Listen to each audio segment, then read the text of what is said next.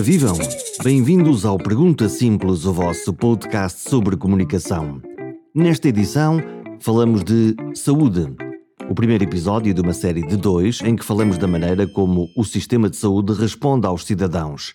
Como os ouve, como responde às suas necessidades. À saída da pandemia e com ventos e investimentos favoráveis, à reorganização e melhoria da capacidade do nosso SNS, aproveitamos o Fórum Anual dos Administradores Hospitalares para fazer um retrato do que temos e do que precisamos para uma saúde mais ajustada às nossas necessidades. Enquanto ouve o episódio, aproveite para subscrever e ficar a par de novos conteúdos. Tem tudo em perguntasimples.com.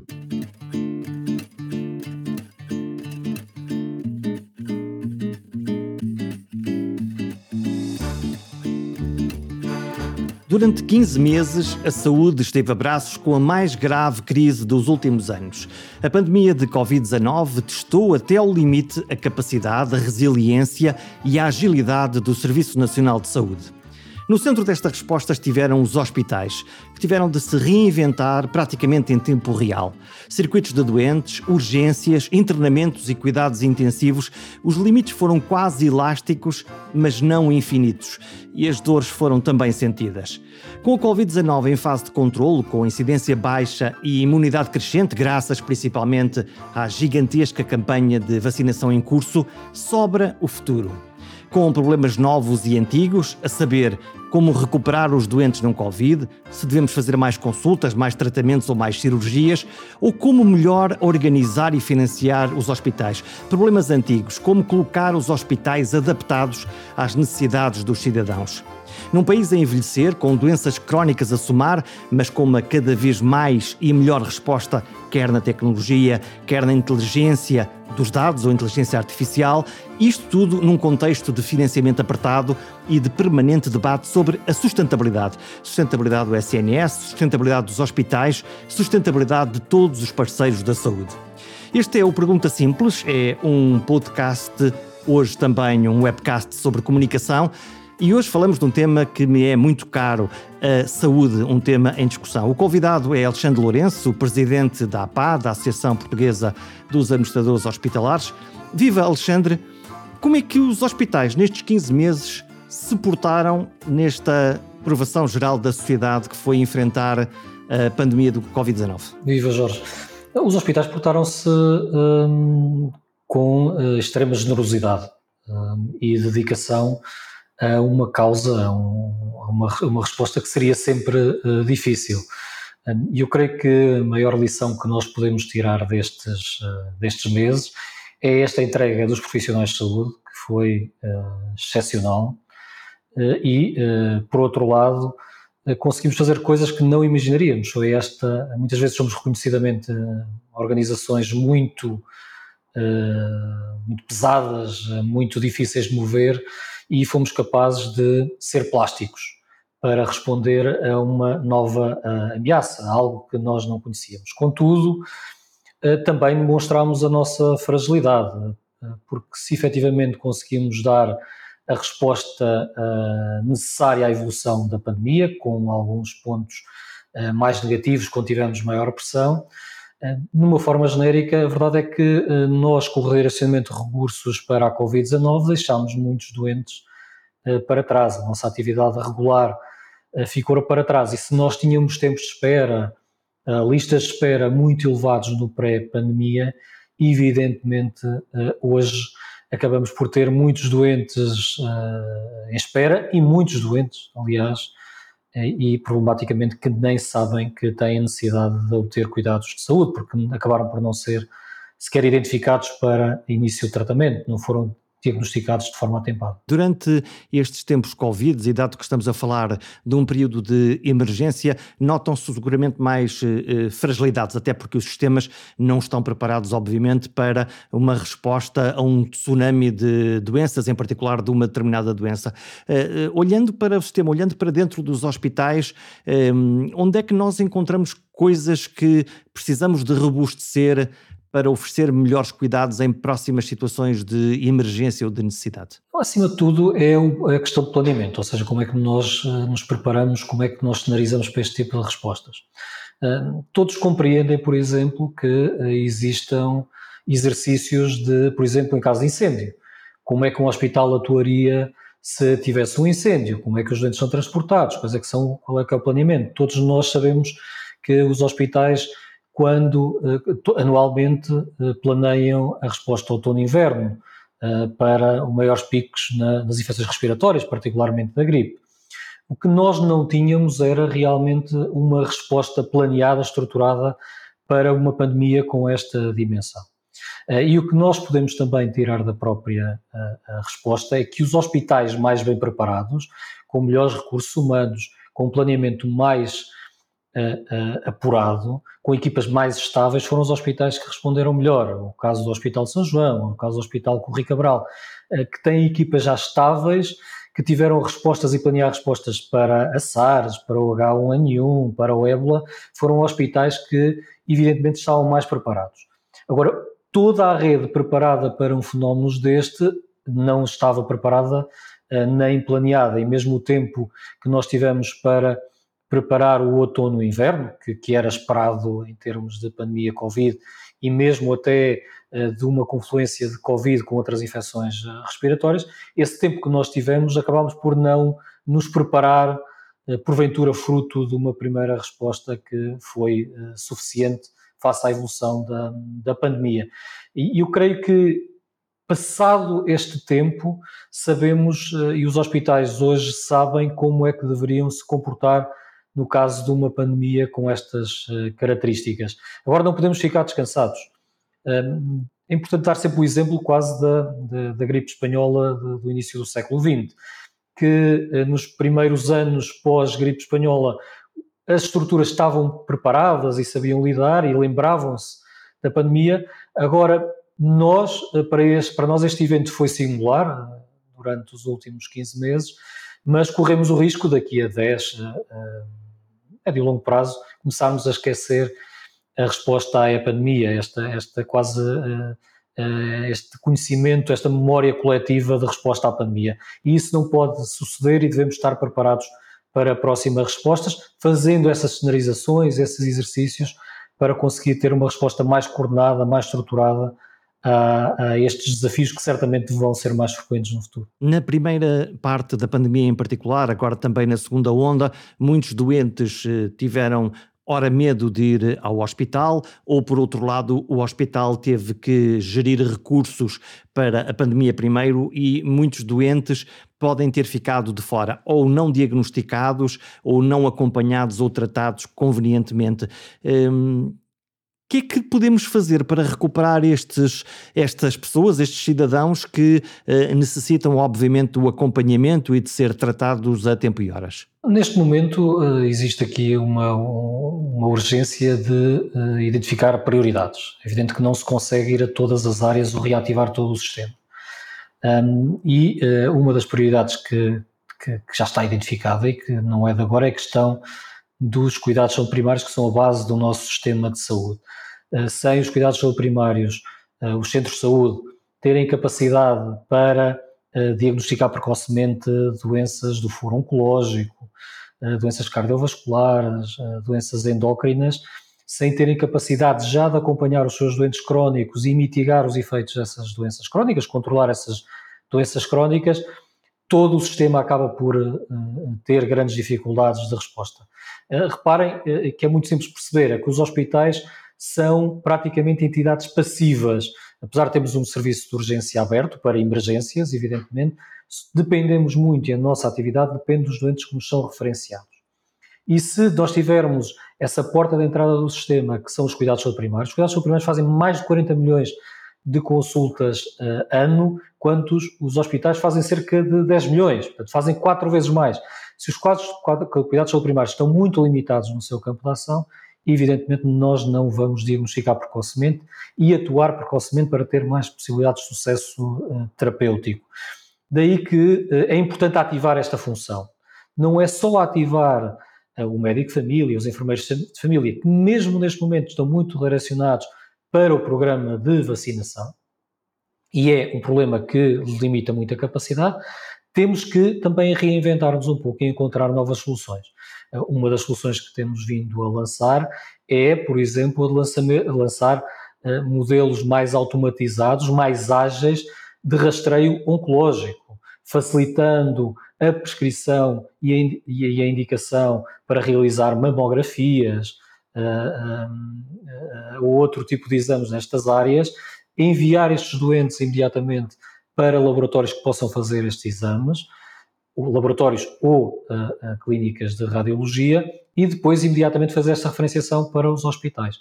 Este tipo de instrumentos pode agilizar em muito a identificação precoce de muitas uh, patologias e de imediatamente referenciar estes doentes para os hospitais especializados, ou seja, evitando e encurtando o prazo de tempo mediado entre uma ida ao médico de família, a ida à clínica, depois voltar ao médico de família, depois voltar a fazer a referenciação para o hospital, ou seja, evitar aqui grande parte do, uh, do percurso.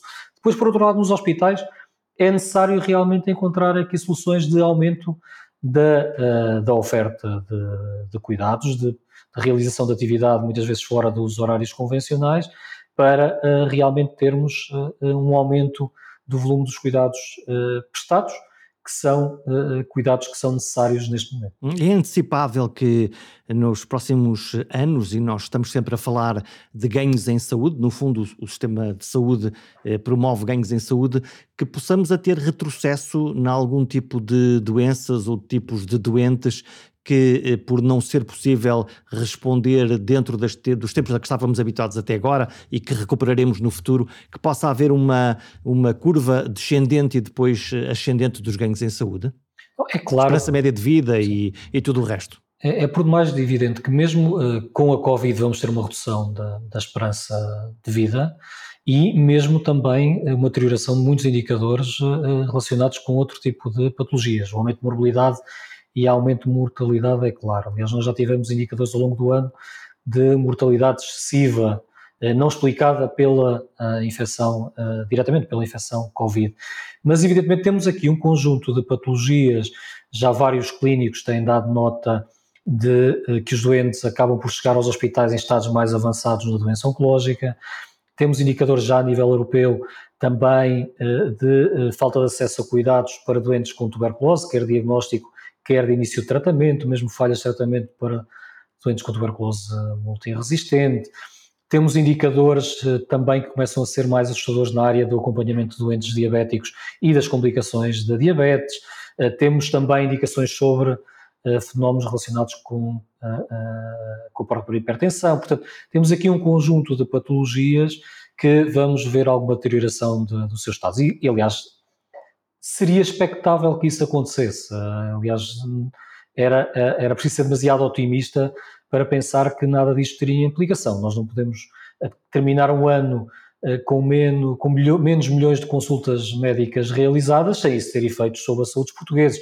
Ou menos 100 mil, mais menos 100 mil cirurgias, ou menos 400 mil pessoas com, rastreadas para os três cancros que, eh, que nós temos prioridade a nível nacional. Portanto, era, era expectável que existisse esta, de, e é expectável que exista esta deterioração dos indicadores de saúde. Compete-nos agora, agora, neste momento, a todos nós é mitigar esses efeitos. O plano de recuperação europeu inclui a área da saúde, o chamado PRR, ou lato senso, a bazuca europeia eh, de investimento público por parte de fundos ora a fundo perdido, ora empréstimos da União Europeia.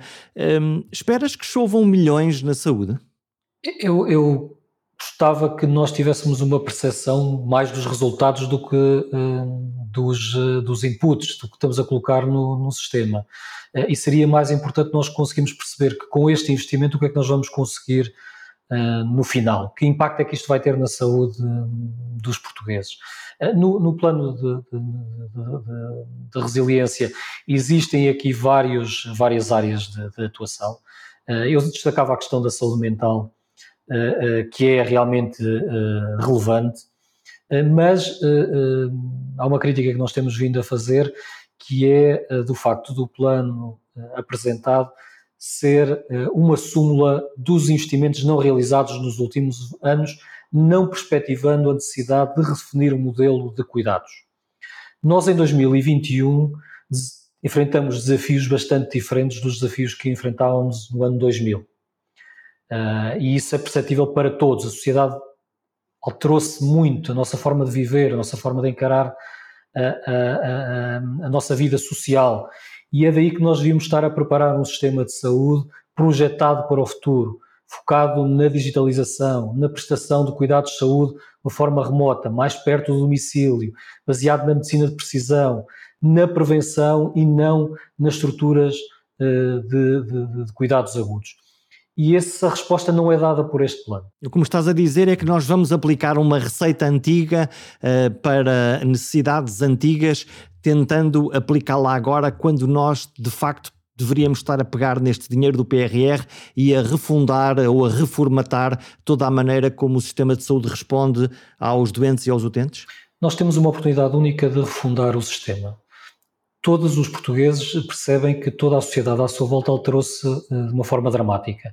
A nossa relação com o setor do retalho, a nossa relação com a banca, com um conjunto de serviços modificou-se de uma forma dramática nos últimos 20 anos.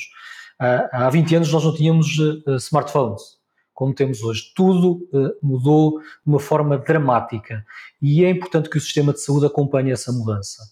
Caso contrário, nós como uh, uh, utilizadores do Serviço Nacional de Saúde, começamos a perceber que ele está, uh, que não oferece serviços idênticos, pelo menos similares, a outros setores. E é importante reinventar essa forma de prestar cuidados. É importante que se perceba que o sistema de saúde está interessado nas necessidades individuais e responde às necessidades individuais de cada cidadão e depois, por outro lado, consegue ter uma resposta coletiva e que melhora a nossa saúde coletiva. Grande parte dos desafios do futuro passam essencialmente pela alteração da forma como nós lidamos com a nossa saúde individual e como é que respondemos de uma forma coletiva a estas necessidades. Mesmo a questão da transformação digital, que muitas vezes é vista quase como instrumental, ela no sistema de saúde do futuro não é instrumental. Ela vai fazer parte core da forma como nos relacionamos com o sistema. E a expectativa criada para este nível de investimento era que nos apoiasse a criar esse novo sistema de saúde focado nas necessidades das pessoas. Nós não podemos ter um sistema de saúde em que dizemos à pessoa a hora que ele deve vir ao médico, ao hospital. Nós devemos ter um sistema de saúde que pergunta ao doente qual é a hora que lhe é mais satisfatória. O sistema de saúde não pode estar centrado nas suas necessidades e nas suas preocupações eh, individuais, deve estar centrado em responder às necessidades do cidadão. E é essa refundação do sistema que é esperada nos próximos 10 anos. É essa refundação de responder às necessidades concretas do cidadão, às necessidades individuais e sociais. Se nós perguntarmos hoje a um português eh, de eh, uma idade entre os 50 e 60 anos, grande parte das preocupações estão relacionadas com os seus progenitores, como é que lidam com as pessoas mais velhas, mais envelhecidas da sua sociedade, como é que, onde é que o pai vai ter cuidados de saúde, onde é que tem cuidados sociais, como é que concilia a sua vida laboral com cuidar dos mais velhos e cuidar dos mais novos. E o sistema de saúde deve ser capaz de dar essa resposta. E o que eu não vejo neste plano é essa reforma do sistema que garante essencialmente maior transparência e participação do cidadão na definição das políticas públicas de, de saúde. E eu creio que essa é uma, um sinal de maturidade que nós temos que dar nos próximos anos. É ouvir as pessoas e responder a estas necessidades individuais e concretas, ao invés de muitas vezes estar preocupado na própria organização e nas respostas internas às nossas equipas, à nossa estrutura, à nossa capacidade de resposta. E aí sim, é necessário a força que foi necessária para reinventarmos para a resposta Covid, é necessário ter essa força para nos reinventarmos, para dar resposta às necessidades individuais dos cidadãos. Quando falamos do saúde digital, o e-health, uh, pergunto-te, isto da saúde digital é o quê e porquê que ela é importante para mim ou para os meus pais, dado que falamos dos progenitores, ou para, ou para os meus filhos? É importante para marcar uma consulta? É importante para ver o meu médico numa videoconferência? O, o que é que é isto da, tele, da telemedicina na tua, no teu conceito, naquilo que tu achas que devia uh, estar a, a ser pensado e aplicado em Portugal uh, nos próximos anos? Todas as áreas que nós vimos que uh, o setor que falei há pouco da banca ou do retalho já conseguem, que é este relacionamento muito mais próximo com uh, o cidadão, essa é a base do IELF, ou seja, a consulta uh, remota, a monitorização de doentes remotos, a reabilitação de doentes de forma remota, essa é a base. Agora imaginem um sistema de saúde que me consegue informar, a dizer a sua tensão arterial traz-lhe um risco de o, o, a refeição que tomou hoje está a demonstrar uma glicemia demasiado elevada, contacto do seu médico. Nós estamos a falar de um sistema proativo que nos dá informações para sabermos como nos devemos comportar, como devemos utilizar o sistema de saúde. Este, esta questão da criação de modelos de inteligência artificial, de modelos preditivos no nosso, nosso comportamento individual, tem um ganho incomensurável. A partir de, de, de setembro, tudo indica que vamos ter os primeiros smartwatches com medições de glicémia. O poder destes dados de informar alguém que pode ter diabetes, tem um risco enorme de ter diabetes aqui a 10 anos, imaginem a influência que isto tem no comportamento concreto de cada um de nós. Mas para além disso, é ter a capacidade de prever episódios de, uh, uh, que nós consideramos agudos e inesperados e conseguir prevê-los com graus de probabilidade. Isto tem um poder enorme na, na proatividade do sistema de saúde, como, como é conhecido, é muito passivo e passamos a ter aqui uma possibilidade de gerir a saúde de uma população de uma forma global. Esse sistema do futuro é tal virar da esquina. O que outros países outras, estão a fazer este caminho. Portugal, neste aspecto, e a Europa não podem ficar uh, para trás, porque realmente o que nós estamos aqui a falar é de saúde e a saúde ajustada a toda a nossa vivência uh, social, uh, permitindo melhor qualidade de vida, melhor emprego, mais crescimento económico.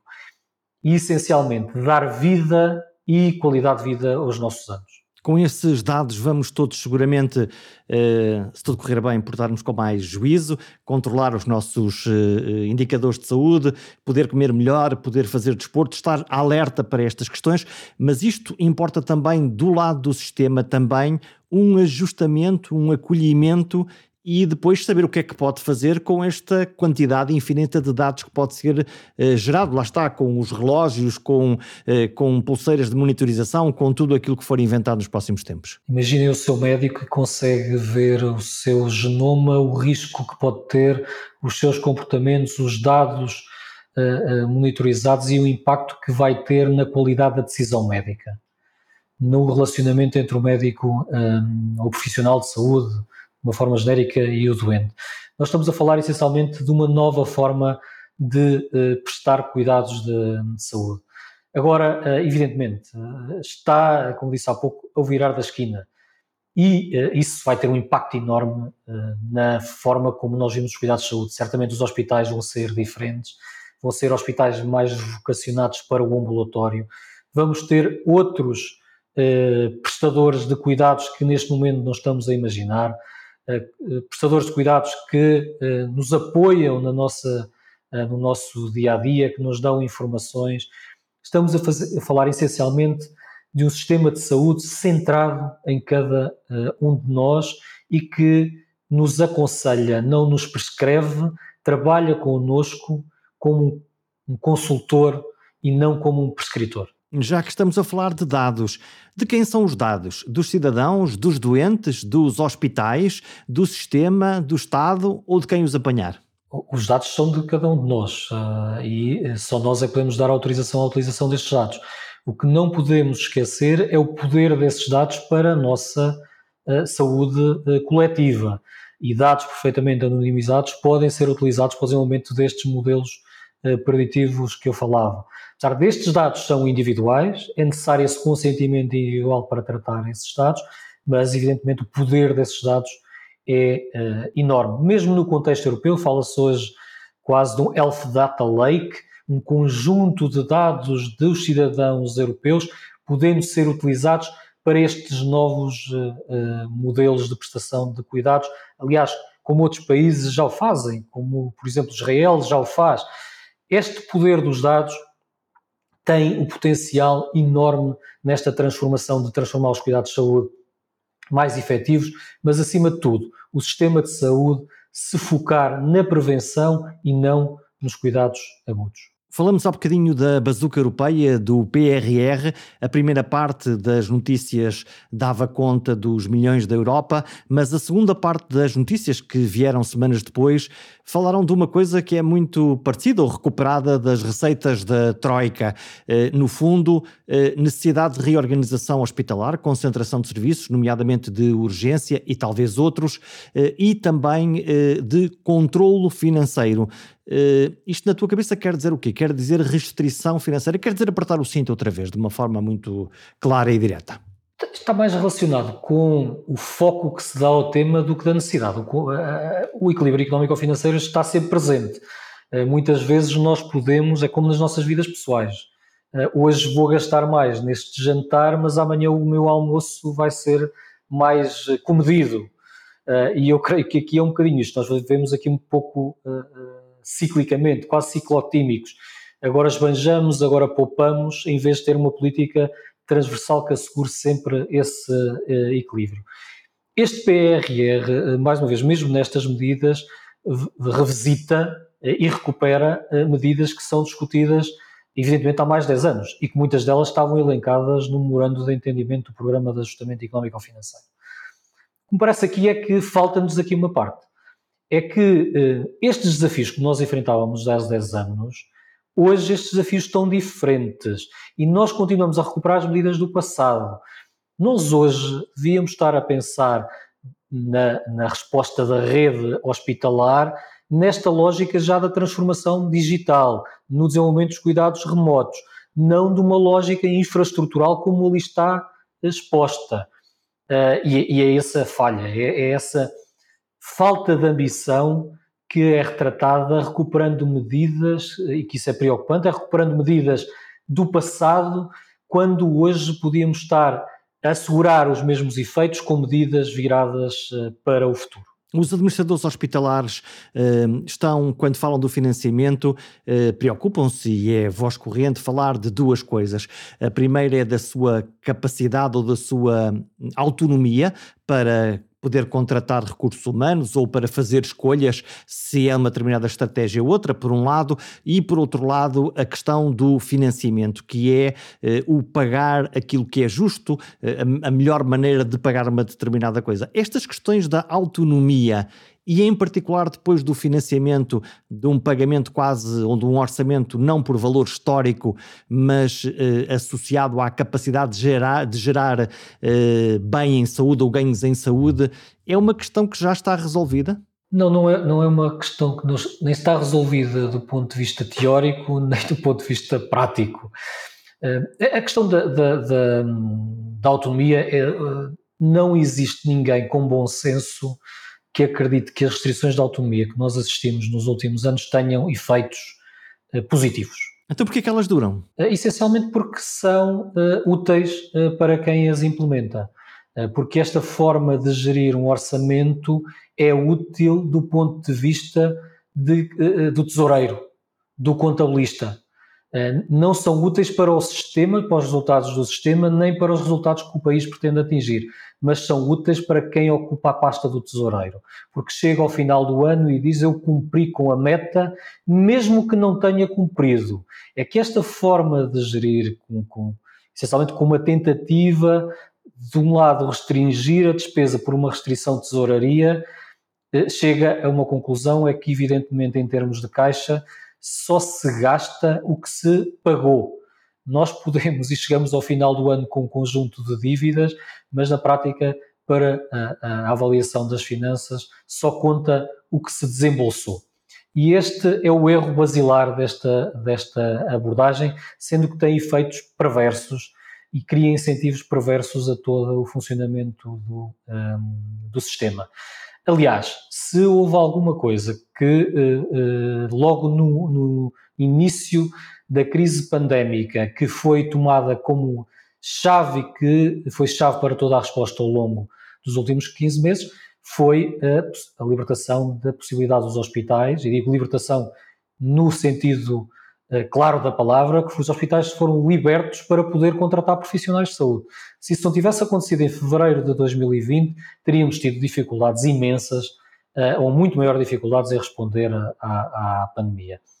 Por outro lado, a questão do financiamento é uma, uma, uma questão bastante complexa que foi abordada já em várias fases do nosso desenvolvimento do Serviço Nacional de Saúde que devo dar nota que sempre existiu um consenso alargado na separação do que é a prestação de cuidados e do que é o pagamento de cuidados, principalmente dos dois grandes partidos uh, uh, representados na, na, na, Assembleia da República, pelo menos desde o início dos anos 90, contudo, nunca uh, existiu passo para permitir essa separação do pagador uh, prestador, e garantir iminentemente uma política ágil que permita criar incentivos para um aumento de eficiência do sistema. Aliás, vimos até esta discussão uh, hoje uh, polémica sobre as parcerias público-privadas, que na prática tem uma separação clara entre quem paga e quem presta sendo que naquele caso estamos a falar de uma, uma gestão privada de um, de, uma, de um hospital uh, público.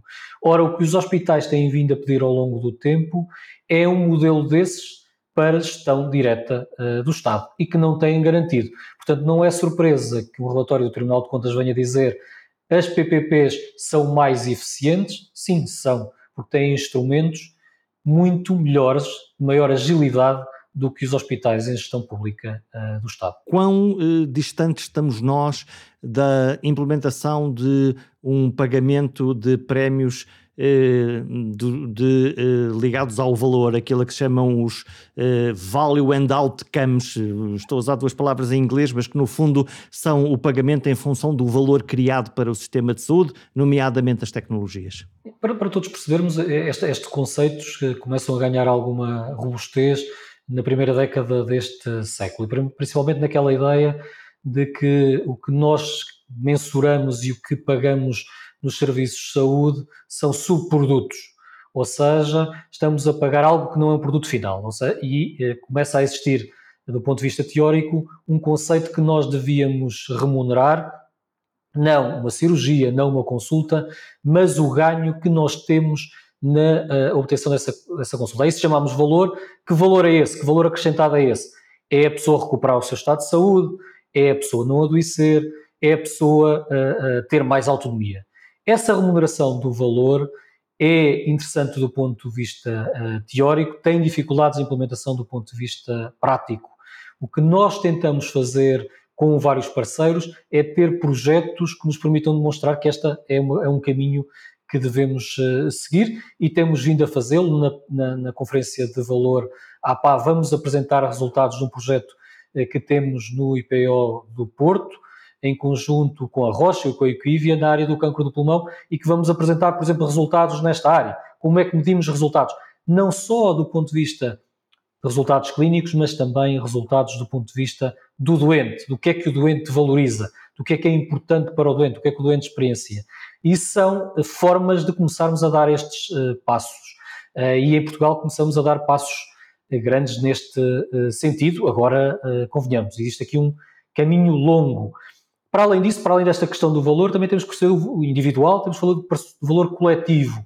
E faz sentido também começarmos a pensar em remunerar de acordo com a evolução do estado de saúde de uma comunidade específica. Isto está a ser feito em vários países, pode ser feito em Portugal, por exemplo, no caso das unidades do Caixa Saúde, que há uma responsabilidade sobre a saúde de uma população que reside numa determinada área geográfica e se aquela população melhorar o estado de saúde, se reduzir, eh, por exemplo, os infartos agudos do miocárdio, se tiver menos recém-nascidos de baixo peso, se tiver menos obesidade, podem existir aqui também programas que vão valorizar esses ganhos. Estamos a fechar esta entrevista. A última pergunta para ti é: daqui a 10 anos, eh, o que é que tu esperas encontrar no sistema, serviço, no que for, eh, não, não interessa, no sistema de saúde português como, como cidadão? O que é que tu esperas que aconteça daqui para lá, para quando chegarmos daqui a 10 anos, te possa o sistema, o serviço, oferecer-te o quê?